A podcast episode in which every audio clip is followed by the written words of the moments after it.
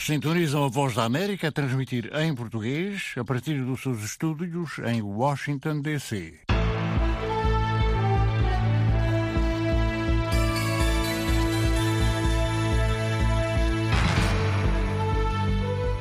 Olá, ouvintes, bem-vindos a mais uma emissão do Angola Fala Só, da Voz da América. É sexta-feira, é dia do Angola Fala Só, e das 17h30 às 18 estamos em onda curta, nos 13.630 e 17.655, e depois das 18 às 18h30 estamos também em onda média, nos 1.530. Portanto, como os ouvintes já devem saber, devido às circunstâncias causadas pela epidemia do coronavírus, este é um programa que está a ser feito fora do normal. Portanto, foi gravado uh, ontem, quinta-feira, e, portanto, está agora aí para o ar. Mas, de qualquer maneira, tivemos aqui muitas perguntas que os ouvintes nos enviaram, portanto, pelo e-mail, pelo WhatsApp. Mas antes de irmos ao nosso convidado, que hoje é o Dr. Albino Paquissi, vamos às notícias. O número de mortos devido à Covid-19 em África subiu hoje para 10.658. Há 433.500 casos de infecções, isto segundo os números mais recentes sobre a pandemia no continente. Isto segundo o Centro de Controlo e Prevenção de Doenças da União Africana. A África Austral registra o maior número de casos, 174.327, e contabiliza 2.932 mortos, a grande maioria concentrada na África do Sul. Quanto aos países africanos de língua portuguesa, a Guiné-Bissau é o que tem mais infecções e mortes, com 1.654 casos e 24 vítimas mortais. Cabo Verde tem 1.301 infecções e 15 mortos.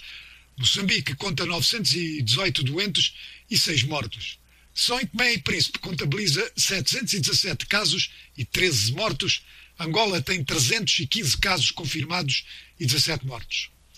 O representante interino da Organização Mundial de Saúde em Angola disse, entretanto, em Luanda que Angola está no grupo de países africanos lusófonos com menos casos da Covid-19, mas alertou para a clara tendência de crescimento. Javier Aramburu sublinhou que Angola é o país que tem menos casos, mas assinalou que o país não está a ser fornecido com o número necessário de testes. Pode ser que o número real de infectados seja maior, disse o representante da OMS. Entretanto, a Associação Nacional do Ensino Particular de Angola assegurou que há condições para o reinício das aulas, agendado para 13 de julho, e que as instituições estão a ser apetrechadas com material de biossegurança devido à Covid-19. A Associação Nacional do Ensino Particular de Angola controla mais de 1.200 filiados. O Conselho de Ministros de Portugal aprovou ontem o decreto-lei para nacionalizar 71,7% do capital social da companhia EFASEC, uma empresa nacional que foi adquirida pela empresária angolana Isabel dos Santos em 2015, através de uma sociedade de Isabel dos Santos sediada em Malta. Os bens de Isabel dos Santos em Portugal foram congelados e isso resultou na impossibilidade do exercício dos direitos inerentes às participações que correspondem à maioria da capital da empresa. A decisão do governo português vai assim salvar uns poucos milhares de postos de trabalho. A antiga ministra das Finanças de Cabo Verde, Cristina Duarte, será a nova conselheira para a África do secretário-geral das Nações Unidas, António Guterres. Duarte substitui no cargo a namibiana Bianci Gawanas. Em Hong Kong, um homem preso esta semana com um cartaz dizendo Libertem Hong Kong vai ser levado a tribunal por separatismo e terrorismo ao abrigo da nova lei de segurança imposta pela China. A lei entrou em vigor nesta terça-feira, apesar da condenação internacional. O homem de 23 anos de idade foi preso depois de ter tentado atropelar agentes da polícia com uma motorizada, ferindo alguns deles, disseram as autoridades. Entretanto, dezenas de pessoas manifestaram-se hoje em frente a um tribunal onde um outro homem foi acusado de intencionalmente ferir um polícia durante manifestações na quarta-feira. Na França, o presidente Emmanuel Macron nomeou hoje Jean Castex para o cargo de primeiro-ministro na sequência da demissão do anterior governo chefiado por Edouard Philippe. Castex, de 55 anos de idade, é considerado como pertencendo ao bloco de centro-direita da política francesa e foi ele quem elaborou a estratégia de saída de confinamento forçado pelo coronavírus. Ele trabalhou anteriormente para o antigo presidente Nicolas Sarkozy. O anterior primeiro-ministro francês, Edouard Philippe, apresentou a demissão do seu cargo ao presidente Macron na sequência dos resultados das eleições municipais de 28 de junho, em que o partido de Macron, República em Marcha, não ganhou nenhuma cidade importante. A França atravessa a maior depressão económica desde a Segunda Guerra Mundial, esperando-se uma contração de 11% durante o total deste ano. Angola fala só. Angola fala só. Angola fala só. Angola fala só. Angola fala só. Angola fala só. Angola fala só.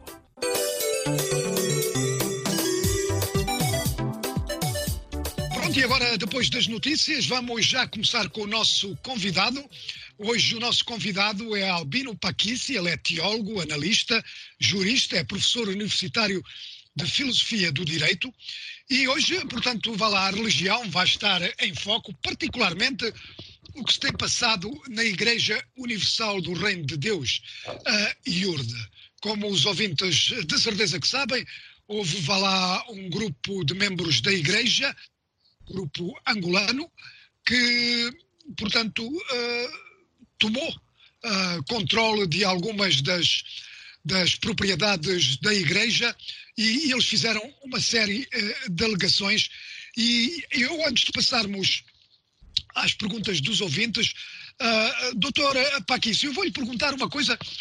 Isto para mim parece-me um caso um tanto ou quanto inédito, uh, e, mas eu antes disso queria lhe perguntar qual é a força da Igreja Universal do Reino de Deus em Angola? Primeiro, saudar João, Santa Rita e todos os ouvintes eh, da Voz da América. Eh, depois, corrigir aí um pequeno menor. Na verdade, sou filósofo e teólogo e não jurista, embora compreenda algumas coisas. Ah, ok. e, e dizer, sim, dizer também que eh, a força da Igreja Universal em Angola é muito grande, é muito grande. Porque, como sabe, o fenômeno religioso hoje está disseminado e a nível do mundo e, portanto, o que a Igreja Universal fez de trabalho com relação às famílias e os jovens, mesmo, inclusive na contribuição da própria vida política em Angola, tem sido muito grande. Daí que devo, de facto, realçar que a Igreja Universal em Angola tem uma grande presença, eh, penso mais de 20 anos, e Sim. tem sido, de facto, eh, importante na união das famílias, inclusive, e, digamos assim, naquilo que é a compreensão da própria palavra de Deus. Mas olha, ó, doutor, eh, eu francamente sei muito, sei- o que sei da Igreja Universal do Reino de Deus é aquilo que corre pelas notícias ou de falar pelas pessoas. Eh, a Igreja tem algum, ah, algum trabalho em termos, vá lá, de trabalho social, de ajuda aos mais pobres, de escolas ou não? Ou, ou limita-se simplesmente, ah, vá lá, a dar a palavra de Deus de acordo com a sua interpretação da Bíblia? Pois, esta é que é a parte realmente que é difícil de, de, de, de dissertar, né? porque o fenômeno da Igreja Universal eh, no nosso país não é como das igrejas protestantes e ou da Igreja Católica, não é?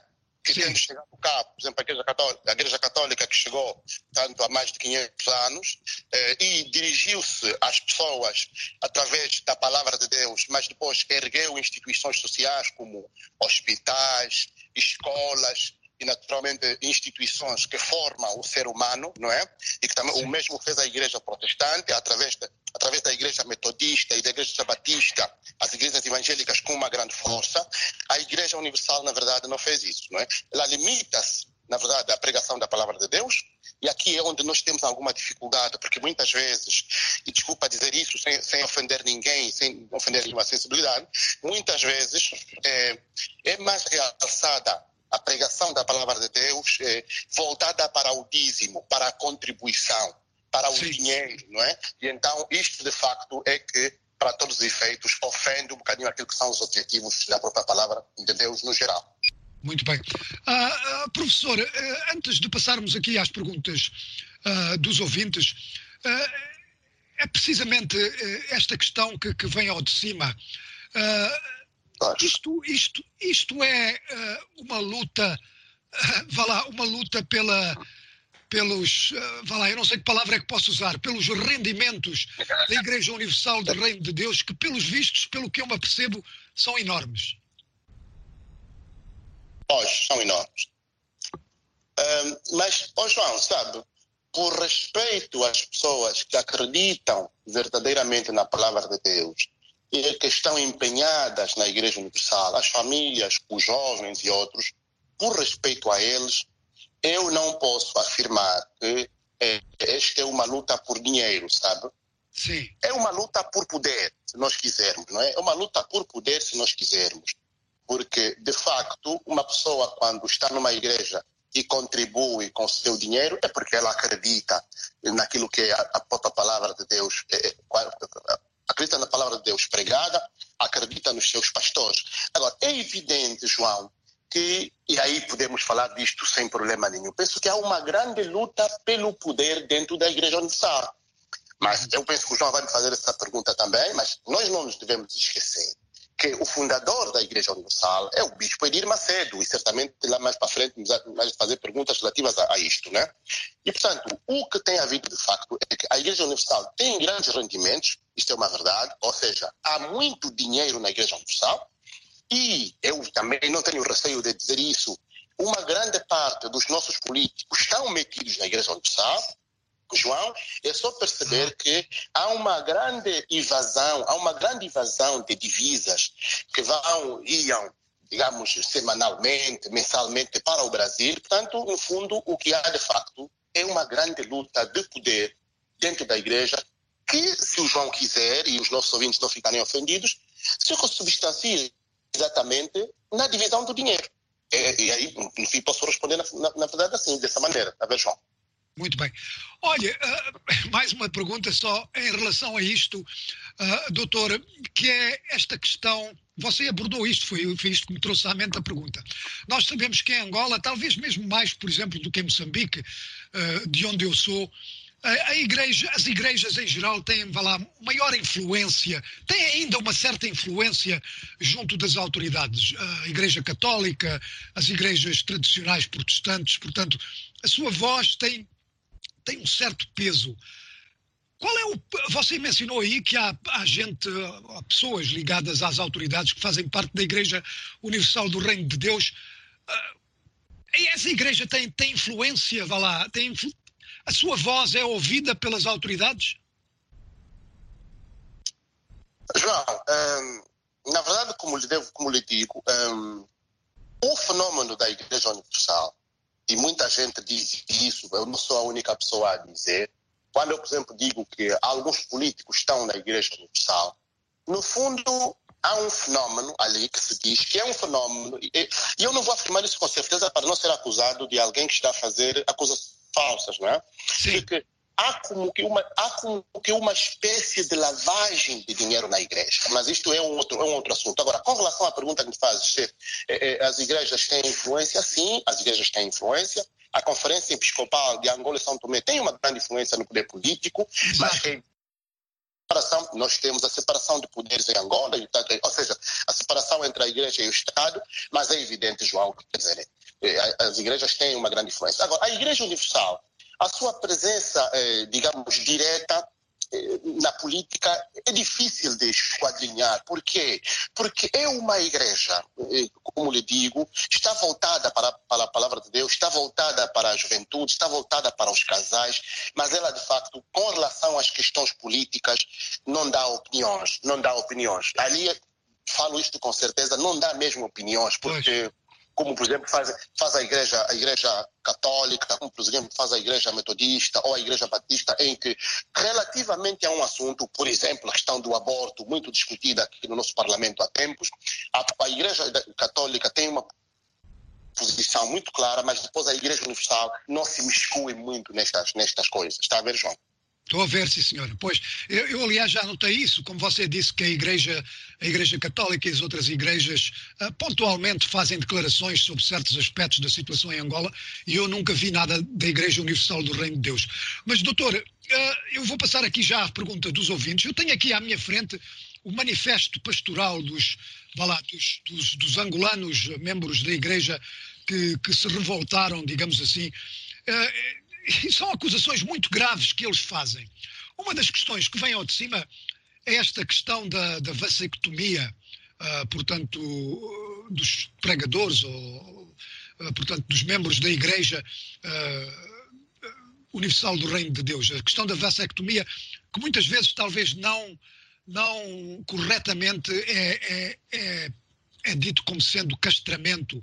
Eu penso que em termos médicos há uma diferença, mas de qualquer maneira, eu tenho aqui uma, uma, uma, uma pergunta do ouvinte Petros Panzo, e eu tenho-lhe a dizer que isto é uma pergunta que ocorre em muitos, em muitos ouvintes, em que este ouvinte pergunta em que princípio bíblico ou moral a IURD se baseia para fazer, ele diz, o castramento dos pastores. Portanto, ele está a falar da vasectomia, não é?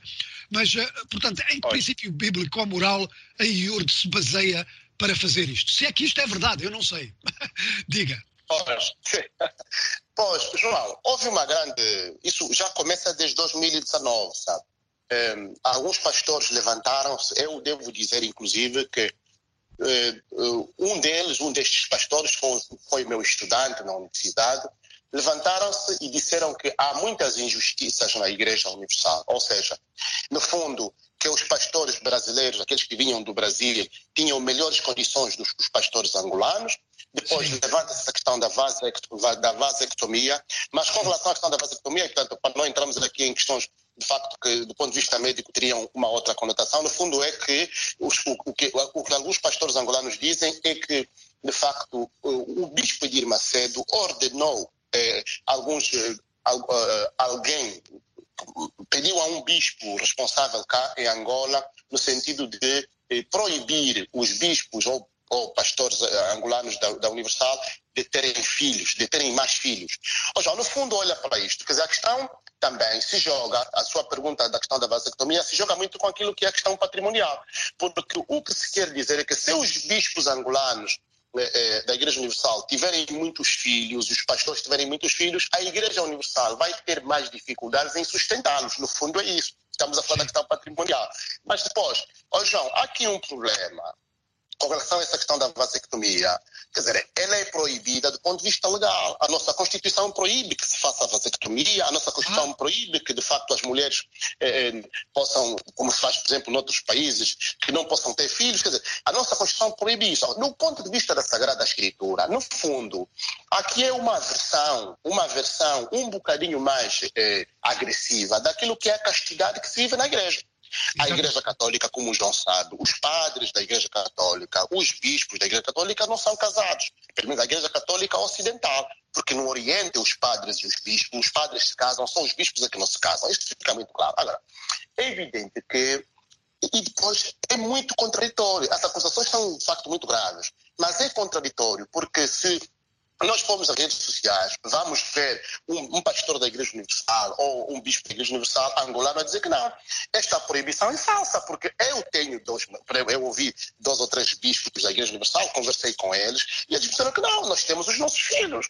Inclusive, um desses pastores que eu disse que era meu aluno tem os seus quatro cinco filhos, quer dizer, tanto essa proibição vem porque, ô João, vem aqui muito rapidamente, já vou passar a palavra, vem porque pelo menos aquilo que se ouve dizer, é que o bispo Edir Macedo percebeu que a Igreja Universal em Angola, que na Igreja Universal em Angola havia muita confusão.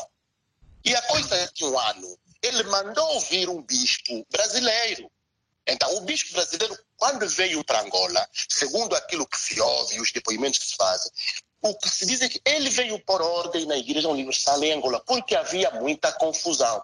Desde a questão dos desvios de dinheiro, desde a questão dos pastores quererem celebrar apenas na Igreja do Morro Bento, na Igreja de Viana e na Igreja do Alvalade, que são as grandes igrejas. E muitos pastores, inclusive se ouve, que faziam os seus retiros nas montanhas e levavam pessoas fora da cidade de Luanda e lá cada um recolhia o seu dinheiro e, tanto ficava com aquele dinheiro para o seu bolso. Ainda também tinha a versão de que, efetivamente, alguns pastores tinham eh, ou envolviam-se com os próprios fiéis. Inclusive, um dos pastores envolveu-se com a mãe e com a filha. Tanto, o, o Edir Macedo ouviu isto e disse: ah, Angola há muita confusão. Por isso trouxe, mandou para cá um bispo, no sentido de pôr ordem. Agora, com relação, de facto, às acusações que se fazem, João, nós, a nossa justiça já está a trabalhar no sentido de, efetivamente, eh, tanto do ponto de vista legal, havendo algum crime, a nossa justiça também trabalhar. Só que aqui há um pormenor muito rápido, João, um dos bispos da Igreja Universal que dizem que está a conduzir essa revolta, e é preciso dizer que o Brasil não reconhece a revolta destes bispos, mas o que se ouve dizer por aqui é que um dos bispos que está a conduzir essa revolta tem um tio que é ministro. E como João sabe, aqui no nosso país, quer dizer, quando a gente tem um tio ministro, pelo menos até há pouco tempo, né, podia fazer aquilo que bem entendesse. Eu não acredito, não acredito muito bem nisso e a justiça está atrás para perceber de facto então o que, é que se passa dentro da Igreja Universal. João. Muito bem, pois eu, você tem toda a razão. Portanto, em termos históricos, esta questão da, portanto, do, dos, dos prelados não poderem ter filhos é uma questão que visa proteger as próprias instituições religiosas, não é? Portanto, no caso da Igreja Católica, o celibato, etc. De qualquer maneira, é interessante que você diga que isso é, portanto, a questão da vasectomia é ilegal em Angola. Há aqui uma questão ainda deste ouvinte, que é o mesmo ouvinte, que é o ouvinte Petros Pendos, e eu tenho a dizer que não sei o que é que ele está a falar. Ele diz aqui: circulou este ano nos cinemas o filme de Adir Macedo. E ele pergunta: os bispos angolanos concordam com as informações passadas nesses filmes? Eu não sei se o doutor sabe o que é que ele está a referir. Eu sei, eu sei, sei do que ele está a falar.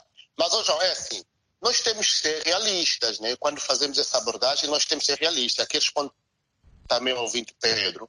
Oh, João, a grande questão é que a Igreja Universal foi fundada pelo Bispo Edir Macedo. Então, a Igreja Universal é uma instituição. Agora, quem não está de acordo com é, aquilo que são as regras da Igreja Universal, pode deixar a Igreja Universal. Tá vendo, João? É muito simples, quer dizer, eu acho que tem que ser assim. Agora, não se pode, não se pode estar numa igreja, numa instituição que não foi fundada por nós e depois querermos fazer daquilo eh, o que, o que a gente bem entender. Quer dizer, não é justo. Eu penso que não é justo. Não é nem justo nem ilegal. Portanto, eu penso que as pessoas que querem ficar na Igreja Universal ficam na Igreja Universal e obedecem às regras do Bispo Edir Macedo, segundo os estatutos da Igreja Universal. Eu, na verdade, estou à procura dos estatutos da Igreja Universal, não consegui encontrar, mas, quer dizer, penso que há um, uns, existem estatutos, há um organigrama do funcionamento da igreja, portanto eu penso que sim, senhor. Eu já vi o, o, o filme do, do Bispo Dir Macedo, inclusive li o livro do Bispo Dir Macedo, é a forma dele de estar, é a forma dele pensar o evangelho. Agora, quem fica dentro da igreja universal tem que obedecer da igreja universal. João. Muito bem. Olha, uh, uh, há aqui uh, uma pergunta interessante que tem a ver. Eu lembro-me que aqui há alguns anos atrás houve um problema com a IURD, portanto com a Igreja Universal, que foi aquela questão de.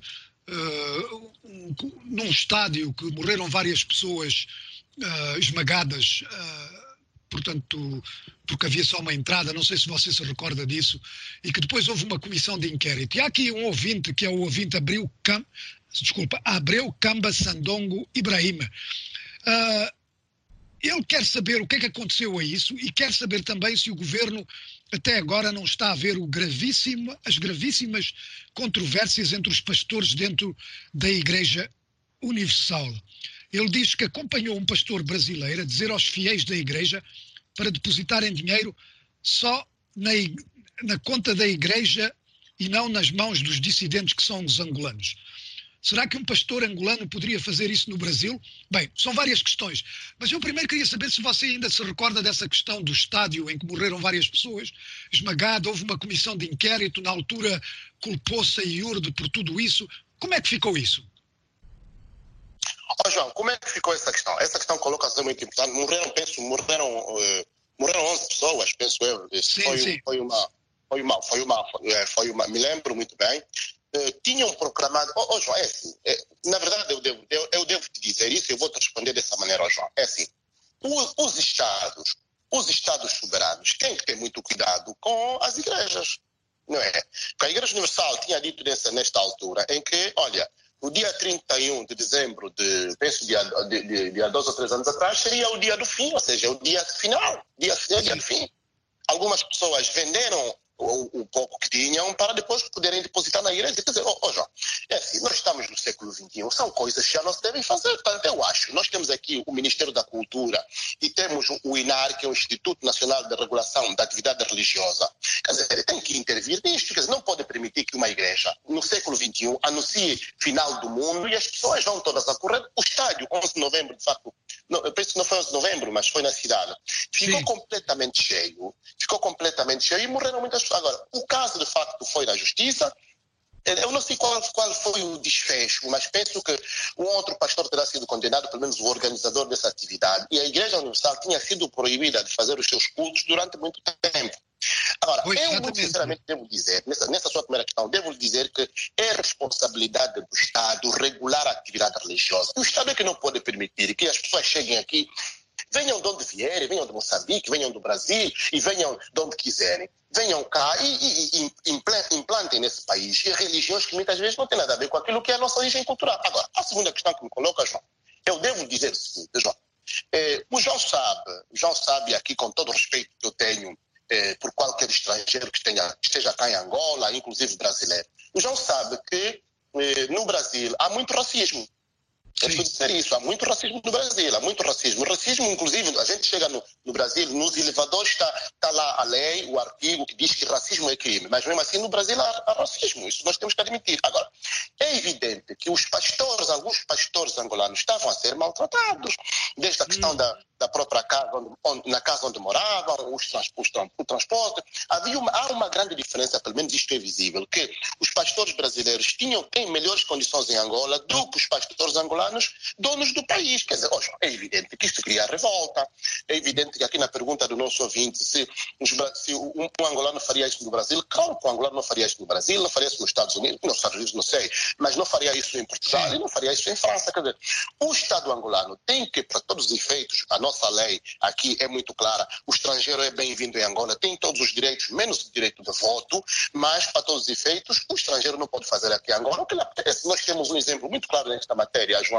Se formos, por exemplo, para o Ruanda, o presidente do Ruanda, Paul Kagame, mandou embora algumas, algumas igrejas porque entendeu que estavam a explorar o povo, quer dizer, mas isto é responsabilidade do Estado, não é? Porque depois os charlatãs existem em todo sítio, está a perceber? Claro, Então, eu não sei se claro. responder de facto à sua questão.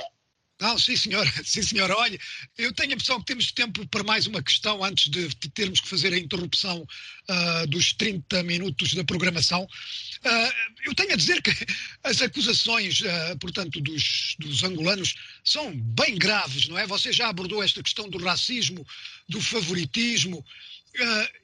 Eles acusam, infelizmente não dão, quer dizer, não dão exemplos, não é? Mas acusam a Igreja de desvio de fundos para fins inconfessos, venda ilícita de património, ah, participação em empresas e negócios com fundos desviados, ah, invasão ao domicílio e privacidade dos pastores. Você acha que estas acusações têm algum fundamento? Porque se têm fundamento, são mesmo graves, não é verdade? São, são gravíssimas, João, são gravíssimas, são gravíssimas. Ô, João, em parte preciso dizer que tem fundamento. A questão que fica aqui, ô João, é só a seguinte, ou seja, os pastores brasileiros, inclusive o pastor responsável para a organização da igreja cá em Angola, eh, estão a dizer que estes pastores que se revoltaram já não estavam em comunhão com a Igreja Universal. Está a perceber, João? Sim. Não. Esses pastores estão a reclamar, mas eles não estão em comunhão com a Igreja. Quer dizer, neste aspecto temos que perceber se esses pastores estavam dentro da Igreja ou não. Mas, João, vamos convir que a revolta não se deu apenas cá em Luanda. A revolta também deu-se em Benguela, deu-se em Exatamente. Uambo, deu-se em todas as províncias. Quer dizer, os pastores angolanos ficaram com eh, os pastores angolanos ficaram com as igrejas universais, algumas delas, outras já foram restituídas. Agora, é evidente que as acusações são muito graves. Esta questão, por exemplo, da, da invasão do domicílio, é assim, ó, João, nós temos que respeitar os estrangeiros, né? E, e isso é, é constitucionalmente defendido. Temos que respeitar os estrangeiros. É evidente que os estrangeiros têm direito têm direito a estar em Angola e, e, e, portanto, o Estado protege os estrangeiros mas para todos os efeitos, quer dizer, aquilo que se acusa, o que dizem é grave. E eu, nós estamos à espera que a justiça trabalhe nesse sentido. Mas, também, como já disse, João, por exemplo, com relação à questão do dinheiro na Igreja Universal, por que, que eu fiz alusão de que há muitos políticos metidos nisto, João? Porque há lavagem de dinheiro. E então aqui a nossa Procuradoria-Geral da República tem que efetivamente estar muito atenta, porque se há lavagem de dinheiro, há crime. E se há crime, os, os- os criminosos têm que ser responsabilizados, João. Essa é a única eh, resposta que tinha a dar nessa, nessa questão. E coloca. Ok, então olha, estamos a chegar ao fim desta primeira meia hora, hora e meia de emissão. Eu quero recordar aos ouvintes que a partir das 18 horas, hora de Angola, vamos estar também em onda média, em 1530, e vamos continuar, claro está, em onda curta, 13.630 e 17.655.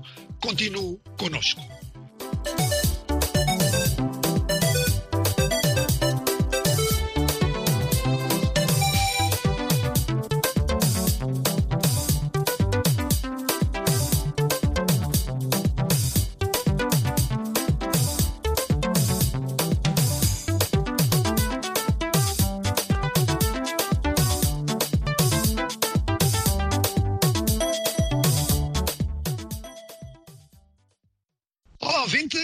Estão sintonizados com o Angola Fala Só, da Voz da América. Estamos na segunda meia hora de hora, de, de, hora de programação.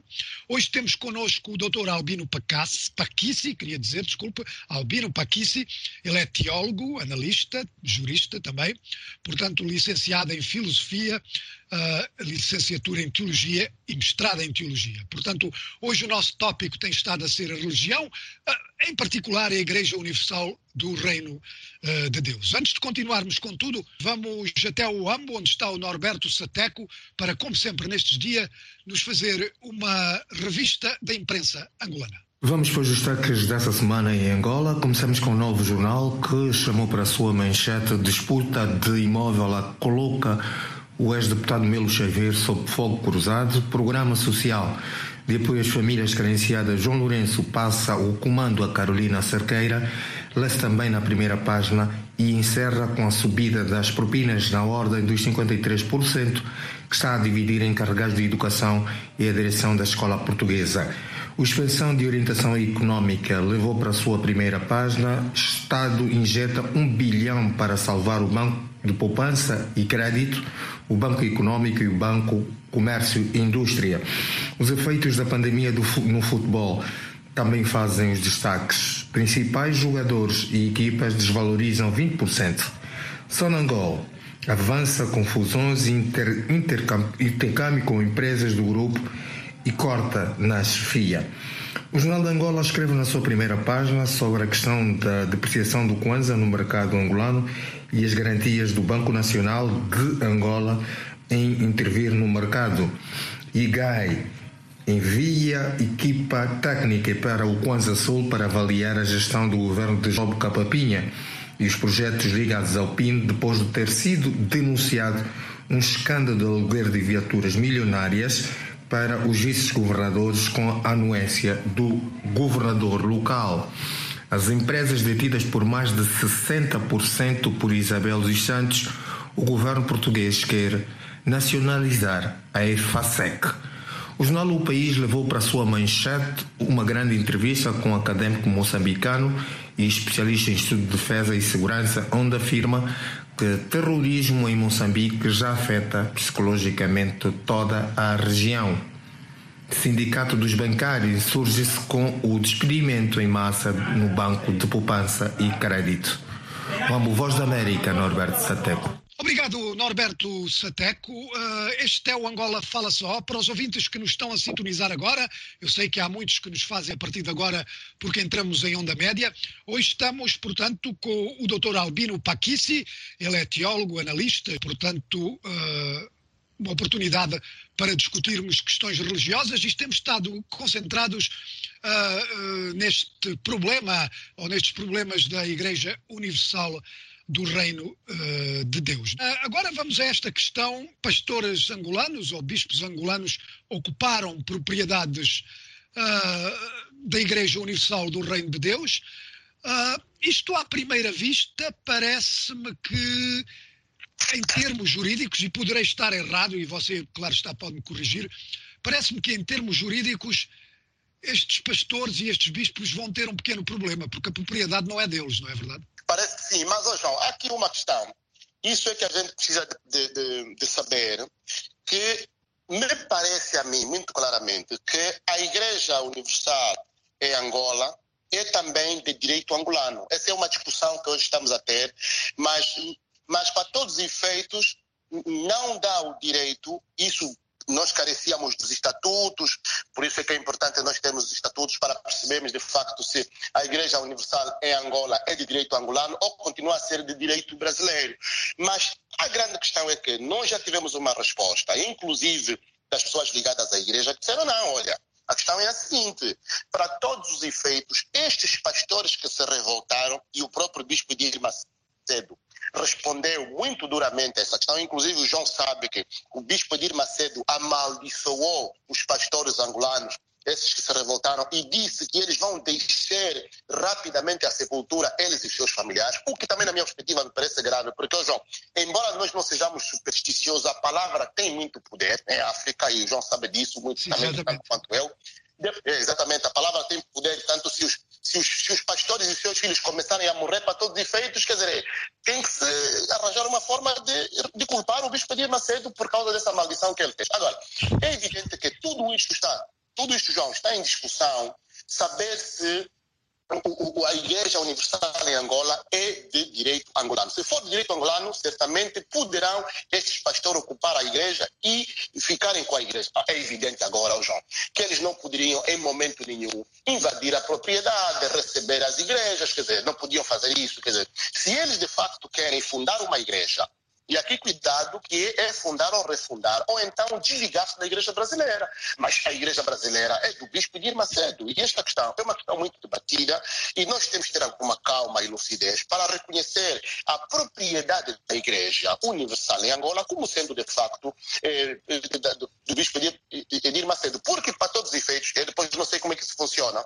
mas nós temos, eh, temos três grandes catedrais, pelo menos, João, aqui em Luanda. Aqui é a Catedral do Alva Alvalade, Maculoso, depois a Catedral do Morro Bento e a Catedral de Viana. Mas também temos outras igrejas universais espalhadas pela província. São muitas igrejas. João. A grande questão é de quem é a titularidade. Se a titularidade for da Igreja Universal, tendo como cabeça o Bispo Edir Macedo, então, João, a questão poderá ir para a justiça e o Bispo Edir Macedo poderá fechar a igreja em Angola e poderá vender essas propriedades. Mas aqui depois vem uma outra questão, oh, João. O direito de uma igreja é da pessoa que fundou ou depois o direito é dos fiéis porque os templos foram construídos com o dinheiro dos fiéis. Aqui é onde está a grande questão. Penso que tudo isto passará pela justiça, mas a grande verdade é que vamos ver depois como é que a justiça poderá resolver isso, porque o bispo poderá dizer, não, eu sou dono da igreja, mas os fiéis vão dizer assim, o senhor é dono da igreja, mas o dinheiro com que se construiu a igreja é dos fiéis. Se o dinheiro é dos fiéis, tanto vamos ver como é que se vai resolver do ponto de vista daquilo que é o direito propriamente dito. João, passo a palavra. Muito bem, olha, eu só queria acrescentar, e talvez seja bom uh, também para o conhecimento dos ouvintes, que aqui nos Estados Unidos, aqui há uns, há uns dois ou três anos atrás, houve um problema idêntico. Não houve violência, claro está, foi uma divisão que aconteceu uh, na igreja. Uh, portanto, no que eles chamam aqui a Igreja Episcopal, que é uma versão da Igreja Anglicana. E o que aconteceu foi que uma parte dessa igreja decidiu juntar-se à Igreja Anglicana uh, de África. E, e, e, então o que se passou é que houve uma disputa sobre, sobre as propriedades eh, da Igreja Episcopal, não é? E então, eh, principalmente aqui na área de Washington, e a questão foi para tribunal e isto talvez seja má notícia para os angolanos que se revoltaram, uh, aqueles que se quiseram separar, que se quiseram separar das igrejas, separaram-se, mas não eh, tiveram que deixar as propriedades onde estavam porque os tribunais decidiram que aquilo pertencia à Igreja Episcopal, apesar deles terem argumentado precisamente isso, que o dinheiro era dos, eh, era dos fiéis que tinha construído essas propriedades, mas pronto, é assim. Olha, agora eu tenho aqui uma pergunta. Não, mas faz, João, faz todo, faz todo sentido, João, faz todo sentido. Desculpa lá só mais um, um minutinho. Sim. Faz sim, todo sentido, porque, João, a pessoa quando adere a uma instituição, está a aderir às regras, como aliás disse há pouco tempo, está a aderir às regras daquela instituição. Agora, é evidente que eu, se estou numa igreja e dou dinheiro para construir uma igreja, eu estou a dar dinheiro porque aderi àquela instituição, aderi àquela pessoa que construiu aquela instituição. A João? Portanto, eu penso que é uma má notícia para os pastores angolanos. Eu penso, eu penso da mesma forma, João. Ok, agora eu queria lhe fazer outra pergunta sobre o IURD. Uh, nós tivemos uma reportagem, creio que essa era sobre a situação em Benguela. Já não me lembro em que cidade é que foi, mas creio que era em Benguela. E o que me marcou nessa, nessa reportagem do nosso correspondente era que ele, portanto, tinha as acusações feitas por aqueles que se revoltaram, uh, que acusavam, portanto, a direção de ser racista e de ser de tomar medidas uh, duras contra qualquer pensamento fora qualquer discussão, etc., mas principalmente de racismo. Mas o nosso correspondente falou também com angolanos uh, que se mostraram muito vá lá, zangados uh, com estas acusações e com esta ação, uh, vá lá, do, daqueles que se revoltaram. O que é que você nos pode dizer sobre isso? Entre, entre os angolanos, entre os angolanos que são membros da Igreja, aqueles que se revoltaram têm grande apoio ou não? Não, João, não tem, não tem grande apoio, não. Não tem grande apoio. Não tem grande apoio e nós temos que ter muita clareza que Sabe, o povo angolano é um povo pacífico. Nós não estamos acostumados a, a, há, há muitas revoltas e nós optamos muito pelo diálogo. E os pastores que se revoltaram, na verdade, já se quer mesmo saber a verdade, não têm grande apoio. É evidente que os próprios pastores é que sentem isso na pele, né? Porque, ó João, vamos convir, e, e desculpa estar a fazer essa comparação, mas a grande verdade é que nós, pelo menos os pastores que estão aqui, os que estão a dizer, os pastores que estão aqui em Angola, são maioritariamente negros, mesmo sendo negros de origem brasileira. Está a perceber, João? Portanto, Ah. essa questão do racismo é evidente que cola, é evidente que cola, mas se fossem pastores brancos, todos brancos que vêm do Brasil, contra os pastores negros em, em Angola, a coisa colaria, mas não cola por quê? Porque, na verdade, devo responder, João, não tem grande apoio, porque o apoio que tem é, é de, é de- de- de- de muito pouca gente, porque se tivessem apoio total, então é evidente que também estamos no tempo da pandemia, e aqui não sabemos exatamente, porque João, fazer essa análise em tempo de pandemia, em que as igrejas estão fechadas, é muito difícil, né? Seria muito Claro. mais fácil nós fazemos essa análise é, fazemos essa análise do apoio num tempo em que as igrejas estão abertas. As igrejas estão completamente fechadas, não há culto, não há missa, não há nada. Agora, é evidente, devo dizer-lhe que eles não têm grande apoio e eu entendo que o máximo que se pode fazer nesta altura é mesmo tentar uma conciliação com o Brasil e definir, por exemplo, que a Igreja Universal pode continuar a existir em Angola, sendo que os bispos angolanos assumem de facto o comando. Mas pronto, João, vamos esperar, mas apoio de facto não é tanto como se pensa, João. Passo a palavra. Muito bem. Olha, ah, doutor, só para esclarecer, portanto, ah, a maioria dos, dos, dos pastores da Igreja Universal do Reino de Deus vindo do Brasil são negros, ou, ou não? São negros. Ah, bom, olha, isso é uma novidade para mim. Portanto, eu creio, eu creio então que os, eu creio que os angolanos então se estão a queixar é, é daquilo que agora se chama racismo institucional, então já não é dos, já não é dos, não pode ser dos pastores, não é? Penso eu. Não sei. Pois, exatamente, exatamente, exatamente. Muito bem. Olha, agora eu tenho aqui uma, uma pergunta de um outro ouvinte que é o ouvinte ah, Abreu. Ah, é deste ouvinte. é ainda não. Eu tinha aqui uma outra. Onde é que está? Ah, é, é deste ouvinte, Manucho Manuel. Ah, ele faz uma pergunta que, vá lá, é baseada numa ideia que ele tem. Ele pergunta porquê a inação da justiça angolana diante dos problemas eh, da IURD. Ah, você acha que há inação do governo angolano, como este ouvinte pergunta? Não, não, não há, não há inação, João, não há inação.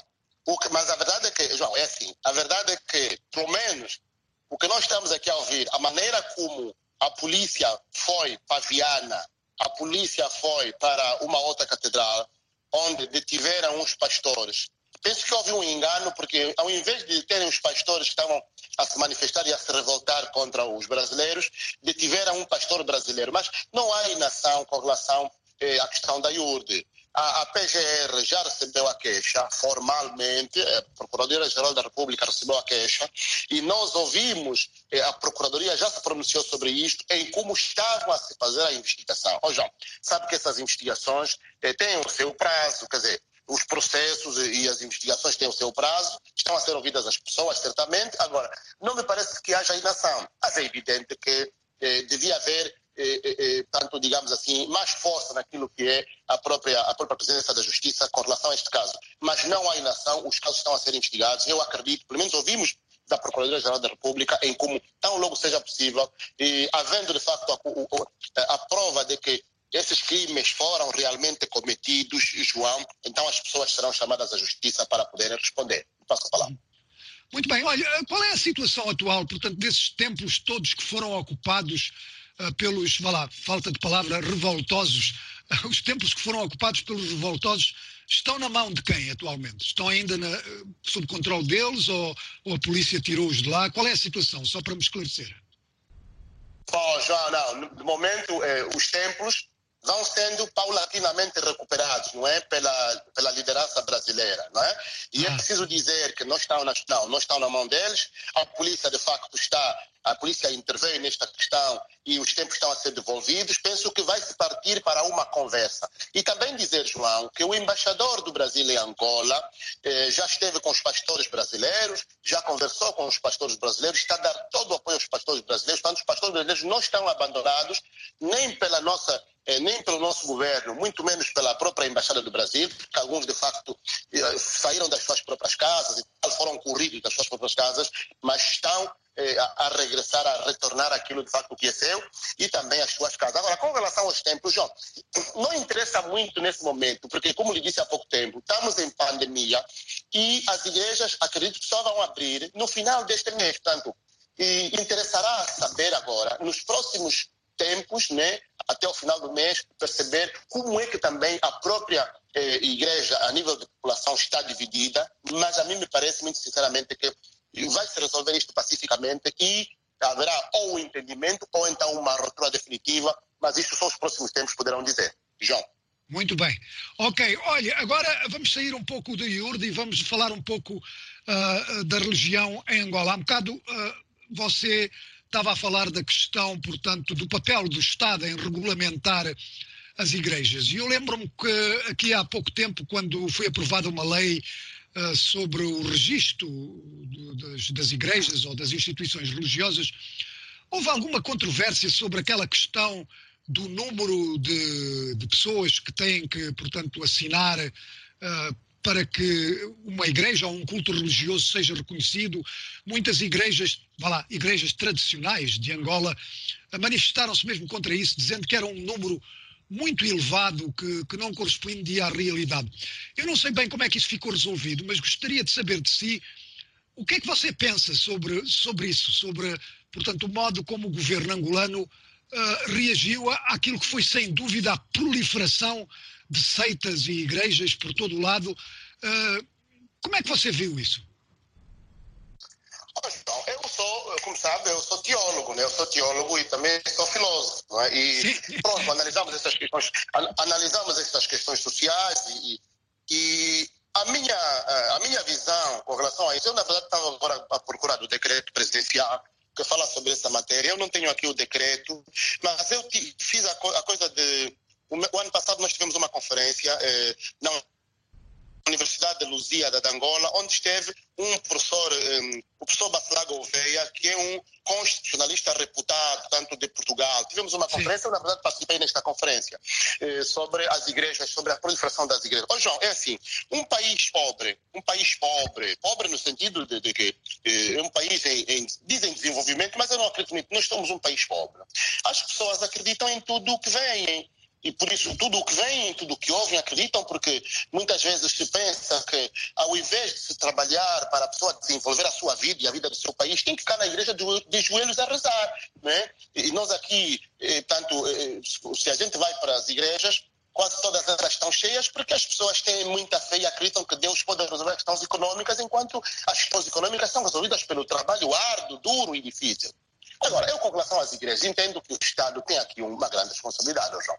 O problema realmente é do Estado. Ô, João, a quantidade de igrejas que nós temos nos nossos bairros é completamente preocupante, quer dizer, porque em cada esquina se abre uma igreja. Eu tenho comparado um bocadinho com a Argentina, porque eu estive um bocadinho também na Argentina a estudar, a fazer umas coisas.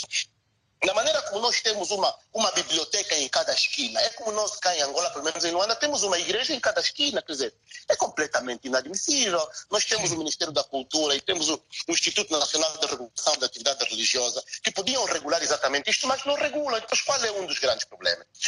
O Instituto Nacional de regulação da atividade religiosa, que podia ser constituída por teólogos e sociólogos, estão lá os juristas, quer dizer, Ó João, nós demos o país dos juristas e, para todos os efeitos, sofremos muito com aquilo que tem sido tanto a visão dos juristas com relação à igreja. Eu tenho, de facto, o decreto, já li o decreto presidencial que regula a atividade religiosa, mas, oh, João, olha-se para a religião como se olha para a constituição de uma empresa. Quer dizer, eu, de facto, acho que é completamente inadmissível. Agora, aquela questão das assinaturas que eram precisas para que as igrejas fossem reconhecidas tem a ver, em parte, por, eh, por, tem a ver, em parte, com esta necessidade que o Estado tem de estancar o crescimento do fenômeno religioso. Tem que haver maior regulação, mas também vou lhe dizer, João, que muitas dessas igrejas, e aqui posso estar a fazer uma acusação grave, mas não vou citar ninguém, muitas dessas igrejas estão abertas só para se lavar dinheiro que se rouba do Estado. Tanto é aí onde está o perigo. Eu entendo que tem sido feita alguma coisa, nós, inclusive nas universidades, temos falado sobre isso, o próprio Estado promete que vai regular melhor, mas, ó João, se o Estado não fizer o seu papel, nós vamos ter. E, inclusive, há- existem mais de mil e tal igrejas que não estão registradas, mas que têm atividade. É, é completamente inadmissível isso. Né? Não podia ser assim. Passo a palavra, João.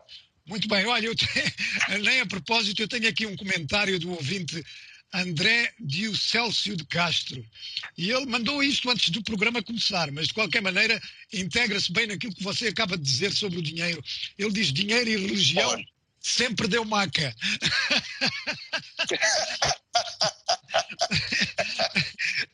Que fica aqui o comentário dele. Olha, e já agora, portanto, essa coisa da- da- da- da- da- das muitas igrejas que estão a proliferar em Angola é um fenómeno curioso. Lembra-me que eh, em Moçambique aconteceu um pouco disso, mas não tanto. E, e- e houve alguém que me disse que epá, isto é como, a- a- é, é como os cogumelos que nascem depois da chuva. Parecem muitos cogumelos depois de chuva. Olha, Não, mas, queria- João, ima- agora, João, imagina aí com relação à igreja. Imagina a organização da igreja católica, né? Na igreja católica não há esses problemas de dinheiro, estás a perceber? Depende muito daquilo que é a organização da própria igreja, né? Não há. Pois, pois, exatamente, exatamente. Olha, agora eu ainda sobre a religião, eu queria lhe perguntar uma coisa que de vez em quando vem ao de cima, e eu sei que é uma religião que não é muito preponderante em Angola, não tem um historial em Angola, como também tem em Moçambique ou na Guiné-Bissau, que é o Islão. Tem havido acusações de discriminação por parte das autoridades ah, contra, ah, contra os muçulmanos. Ah, você, o que é que você acha?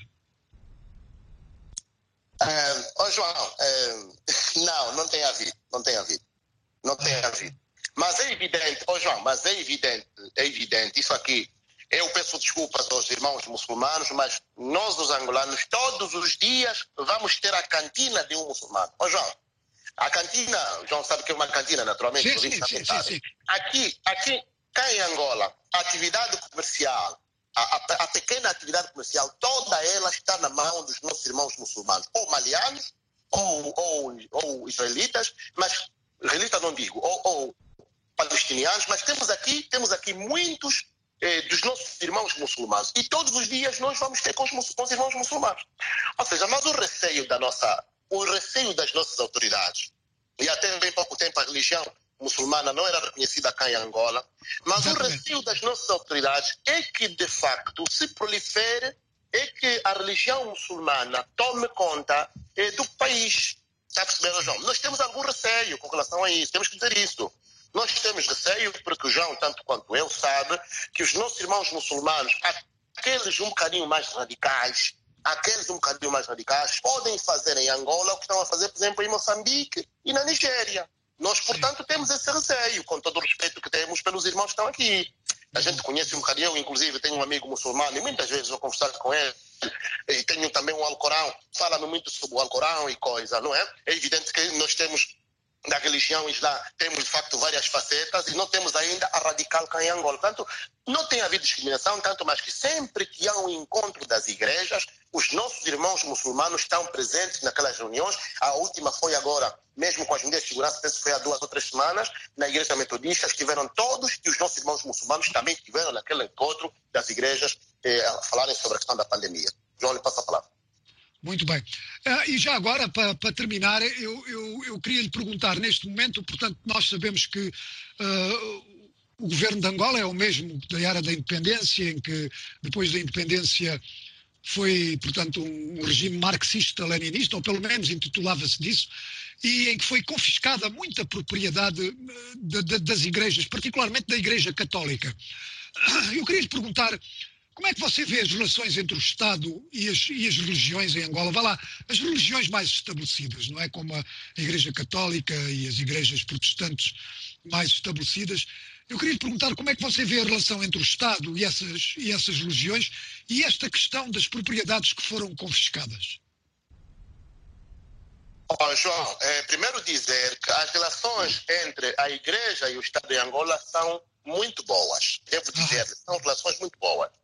São, sim, são relações muito boas.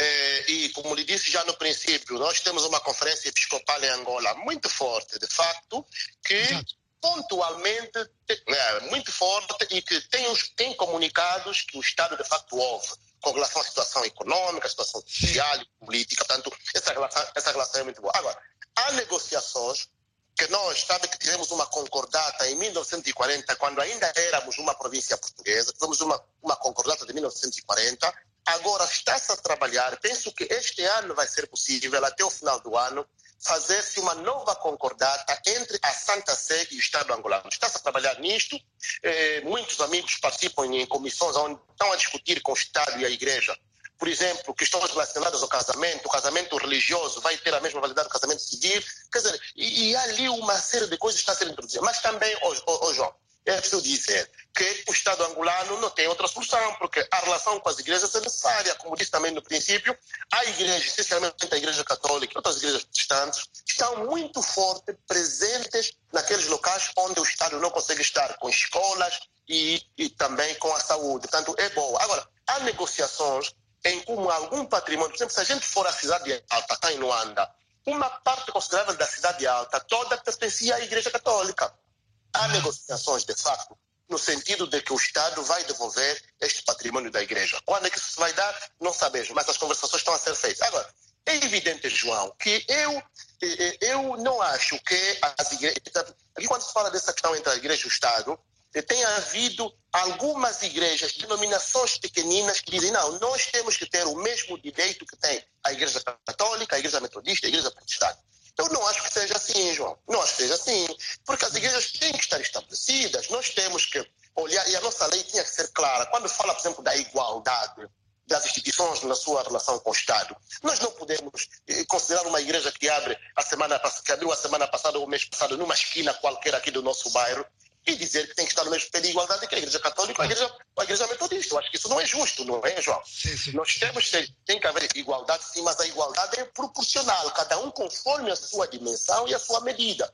Agora, é evidente que as relações são boas, o Estado angolano tem prestado atenção, de facto, às igrejas, inclusive eh, ajuda as igrejas muitas vezes com valores para construir templos. Agora vai se construir uma grande basílica, eh, uma basílica da Bushima, mas efetivamente a igreja, o Estado angolano é que prometeu essa basílica em Roma, o Papa prometeu e vai ser de facto efetivado. João, lhe passo a palavra. Olha, muito bem, uh, doutor. Uh, eu, antes de terminar, estamos mesmo a chegar ao fim. Eu só queria lhe dizer que tenho aqui uh, alguns ouvintes que também me enviaram mensagens antes, antes do programa. Não, não tinham perguntas, mas tinham elogios. E eu não creio, de, não quero acabar sem lhe dar estes elogios. Tenho aqui o ouvinte Paulo Sapalo Domingos.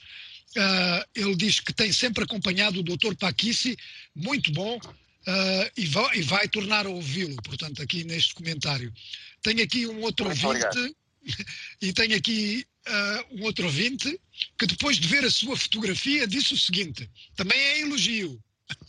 Ele disse o seguinte: Eu pensava que o doutor Paquice fosse velhote, afinal é menino de creche. mas, este, mas este senhor é muito bom. Portanto, este é, este é o João Babaia. João Babaia pensava que você fosse velhote, afinal é menino de creche, mas é muito velhote. Olha, a gente quando fala na rádio, não é? Quando fala na rádio as pessoas não veem não vem o nosso rosto, pronto, pensam que a gente tem uma idade. Não, mas somos, somos ainda, somos ainda jovens. Já tenho 42 anos, já tenho 42. Né? Já não sou, já, tô, já não sou menino, já não sou menino. Muito bem. Olha, muito obrigado, doutor Albino Paquici. Uma discussão muito, muito interessante. Eu tenho-lhe a dizer que pessoalmente aprendi alguma coisa, o que é sempre bom. E, portanto, eu quero lhe agradecer a sua presença, eu e toda a equipa da Voz da América, toda a Voz da América. Eu quero também, a Mayra teve calada durante todo o programa, mas é ela que está por trás de tudo isto. E eu quero também agradecer a, a ela e a todos que participaram e também àqueles que enviaram perguntas. E, claro, está toda a Voz da América lhe agradece, doutor Paquice, espero que possa voltar aqui em breve, quando for precisa a sua colaboração. Muito obrigado. João, eu que agradeço a toda a equipa, a La Saleta, a Si e a todos. João, nós estamos sempre disponíveis para aquilo que for necessário. Contem sempre conosco nessa matéria e ajudem-nos também né, ajudar este país a crescer, que é um grande país e um dia, quando as coisas estiverem bem, vamos poder estar juntos, ou cá ou na América, João.